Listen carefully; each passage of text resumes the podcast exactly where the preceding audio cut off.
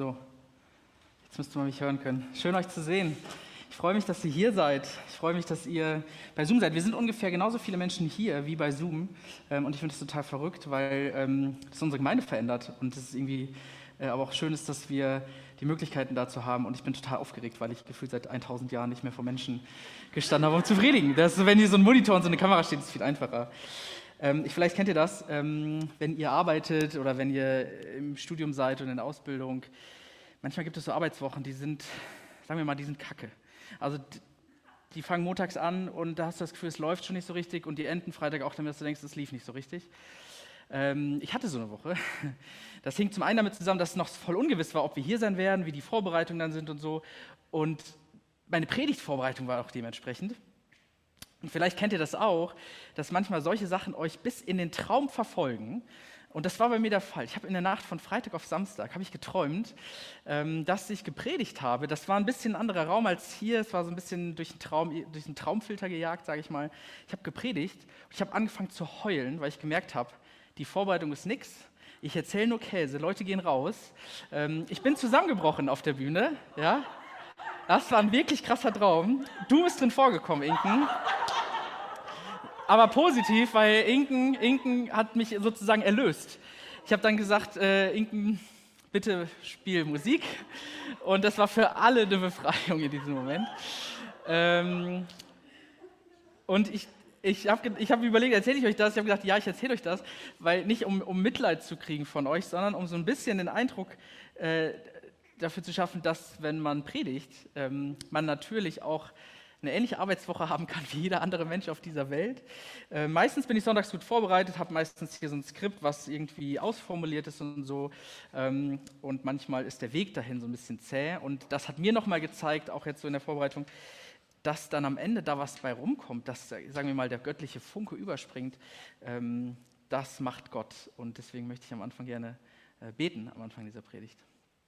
Vater, danke, dass wir zusammen hier sein können, online und hier vor Ort. Und danke, dass du uns verbindest und dass du derjenige bist, der ähm, uns inspirierst. Und wir äh, reden dazu und wir singen und, und machen uns Gedanken, aber am Ende kommt es auf dich an und auf deinen Geist, dass du zu uns sprichst. Und darum möchte ich bitten, durch all das, was hier in diesem Gottesdienst passiert, auch durch die Predigt.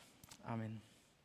Wir machen weiter heute in unserer Themenreihe Mission Gott Welt und heute sind wir im zweiten Teil angekommen. Letzte Woche ging es um Gott und Welt, um den Vater, um die Art und Weise, wie Gott Mission betreibt, wenn man es so nennen möchte. Wir haben uns ein bisschen diesem Missionsbegriff genähert, gemerkt, dass es manchmal ein bisschen schwierig von Mission zu sprechen.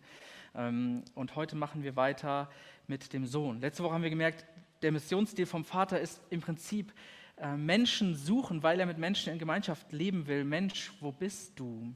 Und laufen, umarmen, küssen, auf Menschen zugehen, seine, Gemeinde, seine Vision in Gemeinschaft mit Menschen leben. Und heute gehen wir einen Schritt weiter, weil wir Gottes Mission nicht verstehen können oder nicht denken können, eigentlich ohne nicht gleichzeitig auch über Christus, über seinen Sohn zu sprechen. Und auch nicht ohne den Heiligen Geist, um den geht es dann nächste Woche an Pfingsten. Wenn wir über Jesus und Mission sprechen, ähm, dann kann man natürlich mit dem äh, sogenannten Missionsauftrag anfangen aus Matthäus 28. Da heißt es, darum geht hin und lehret alle Völker, taufet sie auf den Namen des Vaters und des Sohnes und des Heiligen Geistes und lehret sie halten alles, was ich euch befohlen habe. Und siehe, ich bin bei euch alle Tage bis an das Ende dieser Welt. Das ist der bekannte Auftrag Jesu an seine Jünger nach der Auferstehung. Er wird nicht mehr lange da sein und äh, er sagt, mit euch geht die Mission weiter. Ähm, das hört nicht auf, ich mache das nicht ohne euch, ihr seid jetzt dafür verantwortlich, dass diese Botschaft in die Welt getragen wird. Ich habe mich aber dazu entschieden, heute nochmal an einem etwas anderen Punkt anzufangen. Nicht am Ende des Matthäusevangeliums, sondern am Anfang des Johannesevangeliums. Und Christine hat den Text vorgelesen. Das ist im Prinzip die Weihnachtsgeschichte nach Johannes. Das Wort wurde Mensch, oder wie es im Urtext heißt, das Wort wurde Fleisch und lebte unter uns und wir sahen seine Herrlichkeit. Das Wort wurde Fleisch. In meiner Studienzeit, da habe ich äh, in einer christlichen äh, Wochenzeitschrift eine Kolumne gelesen. So Kolumnen, die sind ja manchmal ein bisschen provokant und da wird so pointiert was auf den Mund gebracht. Und in dieser Kolumne ging es um Vegetarismus, um Vegetarier sein. Und der Autor dieser Kolumne war dagegen. Und die Überschrift dieses Artikels lautete: Jesus wurde Fleisch, kein Gemüse. Und der Autor dieser Kolumne war sozusagen Fleischesser und hat ähm, quasi die Menschwerdung Gottes, die Inkarnation, also Infleischwerdung Gottes, ähm, hat er gesagt, deswegen dürfen wir Fleisch essen, weil er ja schließlich keine Möhre geworden ist oder kein Brokkoli. Ähm, ich fand diese Argumentation wirklich schräg, sozusagen die Menschwerdung Gottes ähm, für dieses Thema zu missbrauchen, würde ich sogar sagen. Weil mein Eindruck war, dass hier Fleischwerdung, Menschwerdung ähm, ein bisschen verwechselt wurde mit Steak und Wurst. Ähm, und wir werden uns gleich noch ein bisschen angucken, was dieses Fleisch, was dieses Menschsein hier heißt. Ich habe es eben schon angedeutet, streng genommen ist das ein Weihnachtsthema. Gott kommt als Mensch in diese Welt. So fängt ja das Lukas-Evangelium an, so fängt das Matthäus-Evangelium an, das Kind in der Krippe. Und das Schöne am Neuen Testament ist, dass Dinge aus unterschiedlichen Perspektiven beschrieben werden und uns unterschiedliche Perspektiven geben, damit wir das verstehen können, damit vielleicht auch, wenn wir unterschiedliche Zugänge haben, ähm, ja, damit uns das irgendwie nahe kommen kann. Johannes formuliert es etwas abstrakter, aber gleichzeitig auch bildhaft. Das Wort wird Fleisch. Auch wenn heute kein Weihnachten ist, glaube ich, dass, das ein, dass dieses Weihnachtsthema ein Thema ist für das ganze Jahr. Gott kommt in diese Welt. Das Wort wird Fleisch und lebt unter uns. Was geht es hier eigentlich, wenn von Fleisch die Rede ist? Im Neuen Testament gibt es da so unterschiedliche Akzentsetzungen. Ähm, man könnte sich jetzt angucken, wie das im Matthäusevangelium, im, im, in den anderen Evangelien, wie das äh, bei Paulus ist. Bei Paulus zum Beispiel gibt es so eine Art, hm, fast schon manchmal einen Gegensatz zwischen Fleisch und Geist. Da heißt es in Römer 8, Vers 13, wenn ihr nämlich nach dem Fleisch lebt, müsst ihr sterben. Wenn ihr aber durch den, wenn ihr aber durch den Geist tötet, was der Leib aus sich heraus tut, werdet ihr leben. Also der Geist sozusagen ist das Gute, der Fleisch ist das Schlechte. Das griechische Wort, was hier für Fleisch steht, heißt Sags. Das Wort wird Sags.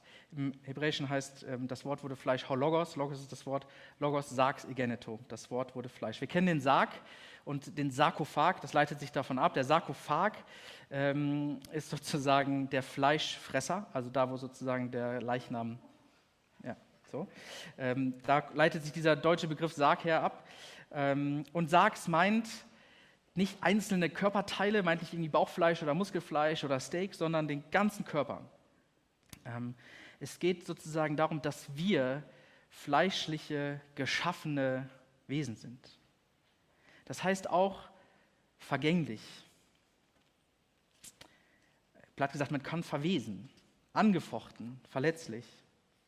Fleisch ist etwas Geschaffenes, was kommt und was eben auch vergeht. Fleisch ist nichts Unendliches, Unsterbliches, sondern das eben dann an sein Ende kommen kann, das einen Anfang hat und ein Ende hat. Für mich gab es in den letzten Jahren immer so Fleischmomente. Momente, in denen ich gemerkt habe, dass ich, dass ich kein Geistwesen bin, dass ich der, der Vergänglichkeit unterworfen bin. Ähm, einer dieser Fleischmomente war immer beim Friseur, wenn die äh, Friseurin mir die Haare nass gemacht hat und mit so einem breiten Kamm nach vorne gekämmt hat und plötzlich so ein Zebrastreifen auf meinem Kopf war, weil einfach immer weniger Haare da waren und jetzt ist sozusagen, gehe ich nicht mehr zum Friseur, weil ich das selber mit der Maschine machen kann. Aber in so einem Moment merkst du, es wird weniger, du bist der Vergänglichkeit unterworfen. Fleischmoment war vor drei Jahren Fahrradunfall, wo ich vom Auto angefahren worden bin.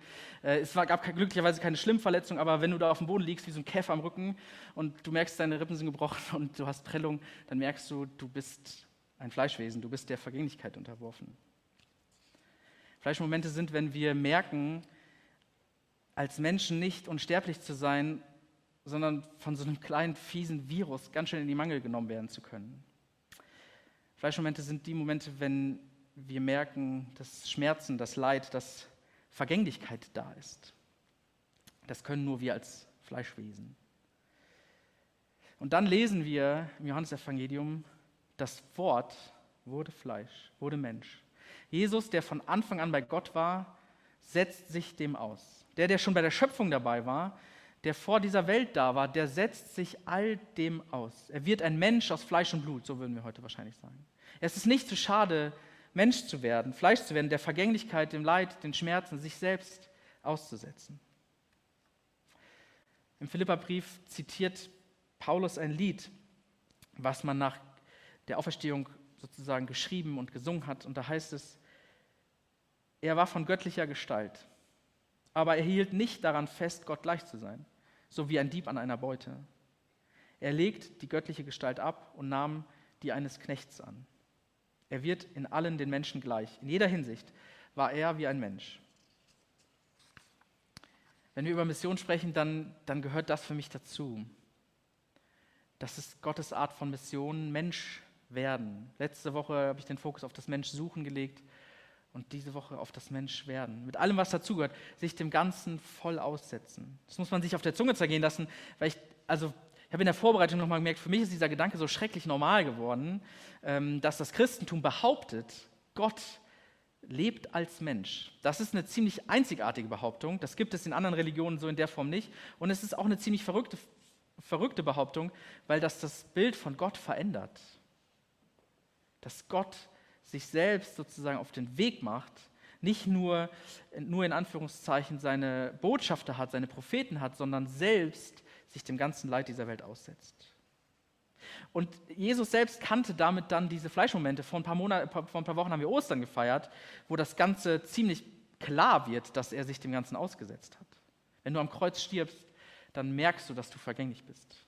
Wenn er von seinen Freunden verraten wird, wenn er müde ist und sich zurückzieht, wenn er wütend wird, weil Menschen den Tempel Gottes missbrauchen, wenn ihn das Mitleid packt, weil er die Menschen in Not sieht, dann sehen wir, dann spüren wir was davon, dass Jesus sich diesem ganzen, dem Ganzen hier auf der Erde wirklich, wirklich aussetzt. Das Wort wurde Fleisch. Das ist Teil von Gottes Missionsstrategie. Und mit uns Menschen, um mit dir und mir in Gemeinschaft zu leben, nimmt er das alles auf sich. Und der Satz heißt weiter, das Wort wurde Fleisch und wohnte unter uns. Auch das ist irgendwie so, das klingt fast schon so normal, irgendwie so nett, so, so, so ein Mitbewohner, jemand, der irgendwie nebenan ist. Äh, aber dieser Gedanke ist natürlich auch total verrückt. Im Alten Testament, ganz platt gesagt, war es noch so, dass Gott im Tempel wohnt und nur der Hohepriester sich dem nähern durfte und auch nur einmal im Jahr und das Otto Normalvolk äh, schon gar nicht. Also Gott wohnte nicht einfach unter uns, sondern es gab diesen Ort, es gab diesen ganz bestimmten heiligen Ort, ähm, und das Johannesevangelium und mit ihm das Christentum behauptet, der wohnt jetzt hier bei dir und bei mir. Gott wohnt unter uns. Wir finden ihn nicht nur in den heiligen Steinen des Tempels, wir finden ihn auch nicht nur hier in diesen Kirchenmauern, wir finden ihn bei den Menschen. Man kann sagen, es ist ja fast ein humanistischer Gott, der Mitmensch wird. Ich finde ihn nämlich bei dir, du findest ihn bei mir und wir finden ihn dort, wo Menschen Leid erleben. Ähm, das ist eine Zusage, an Fleischmenschen nie verlassen zu sein. Das ist eine Zusage an dich und an mich, nicht verloren zu sein, dass Leid, Schmerz, Ungerechtigkeit in dieser Welt nicht das letzte Wort haben. Das ist Gottes Art von Mission, Mensch werden. Und der Satz endet mit, das Wort wurde Fleisch und wohnte unter uns. Dann heißt es, und wir sahen seine Herrlichkeit voller Gnade und Wahrheit. Das muss man sich vorstellen, weil also die Herrlichkeit sehen wir dann darin, dass er sich dem aussetzt, dass er Mensch wird. Gottes Herrlichkeit erkennst du nicht an den frohlockenden Engeln, an den großen, pompösen Religion, religiösen Visionen oder Erscheinungen. Gottes Herrlichkeit findest du nicht mal nur allein im Himmel. Gottes Herrlichkeit findest du bei uns, in dem fleischgewordenen Wort, das unter uns wohnt. Jetzt am Donnerstag an Himmelfahrt konnte man lesen, nicht da, wo der Himmel ist, ist Gott, sondern da, wo Gott ist, ist der Himmel. Das dreht alles auf den Kopf, finde ich. Es, lenkt, es verändert mein Bild von Gott, weil es mir den Gott in der Pandemie zusagt. Ein Fleischmoment. Weil es mir den Gott in meinen Selbstzweifeln zusagt, wenn ich nachts nicht schlafen kann, weil ich vom Predigen träume und verzweifelt bin. Weil es mir den Gott in unserem Leben zusagt. Weil es mir den Gott in all den zerbrochenen, unfertigen Erfolglosen dieser Welt zusagt. Ich finde das eine, eine mutmachende und eine faszinierende Missionsstrategie, die, finde ich, das Zeug hat, diese Welt zu verändern. Sohn und Welt, das ist, das ist nicht nur was für dich und für mich, und ich habe es auch letzte Woche schon gesagt, nicht für alle, die jetzt irgendwie den Weg hier in den Zoom-Raum oder in die Friedenskirche gefunden haben. Das ist eine Weltmission. Das ist nicht nur eine Mission für die frommen Kirchenleute, die das schon irgendwie geblickt haben und wir die Glücklichen sind, die das schon erkannt haben durften oder vielleicht dabei sind, das zu erkennen. Das ist, das ist eine Botschaft, das ist eine Mission für alle auf dieser Welt. Neben der Schöpfung ist die Menschwerdung Gottes der absolute Liebesbeweis von Gott an diese Welt. Er drückt sozusagen damit der Welt sein Siegel auf und sagt, du gehörst zu mir, ich gehöre zu dir, du bist mir unendlich wertvoll. Was kann dieser Gedanke in deinem Leben verändern? Was gibt es vielleicht gerade für Fleischmomente in deinem Leben? Das ist ein blödes Wort, ich weiß, hört sich irgendwie komisch an. Aber vielleicht weißt du, was ich meine. Was gibt es für Momente, wo du merkst, du bist nicht unsterblich? Was heißt das für dich, dass, dass Gott in all diesen Momenten dabei ist, weil er selbst Mensch geworden ist? Was bringt das in dir in Bewegung? Wozu kann ich das ermutigen? Ich finde, dieser Gedanke, Gott setzt sich selbst dieser Welt aus, verändert meinen Blick auf diese Welt. Ich merke ehrlich gesagt, oft suche ich das Schöne, ähm, das Bekannte, das Erfolgreiche, das Angenehme, das Instagrammige dieser Welt. Da zieht es mich irgendwie hin, aber Gott zieht es in die dunkelsten Ecken dieser Welt. Zu den Menschen, an denen ich vielleicht vorbeilaufe. Zu dem, was nach menschlichen Maßstäben vermeintlich weniger erfolgreich ist. Da zieht es Gott hin. Das ist seine Mission. Und ich finde, dann ist Mission auch etwas, was mir irgendwie nicht peinlich oder nicht unangenehm oder irgendwie komisch vorkommt, sondern was mich eher herausfordert, weil ich merke, so bin ich nicht. An der Stelle bin ich nicht Gott. An Weihnachten hat eine Kollegin in so einer kurzen Videobotschaft ähm, gesagt, mach es wie Gott, werde Mensch. Und ich fand das, fand das ziemlich schön zusammengefasst, um was es im Christentum geht, Gott in dieser Welt zu leben. Das ist seine Art von Mission. Lass uns darüber sprechen, wenn wir von Mission sprechen. Amen. Ich bete. Jesus ist irgendwie verrückt, dass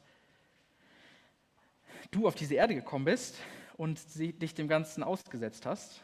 Ähm, und du dir nicht zu schade warst, deine Göttlichkeit abzulegen und, und mit uns zu leben und das alles hier hautnah zu erfahren. Ich finde das einen verrückten Gedanken, der mich zugleich irgendwie äh, erdet, der mich befreit, der die, das Potenzial hat, diese Welt zu verändern. Und ich bitte dich darum, dass, dass wir da so ein Stück Anteil dran haben können, das selber zu leben. Ähm, Menschen suchen und dem nicht aus dem Weg zu gehen, wo es unangenehm ist. Ähm, anzuerkennen, dass wir nicht unsterblich sind und genau darin deine Gnade und deine Liebe zu leben und, und irgendwie zu teilen. Danke dafür. Amen.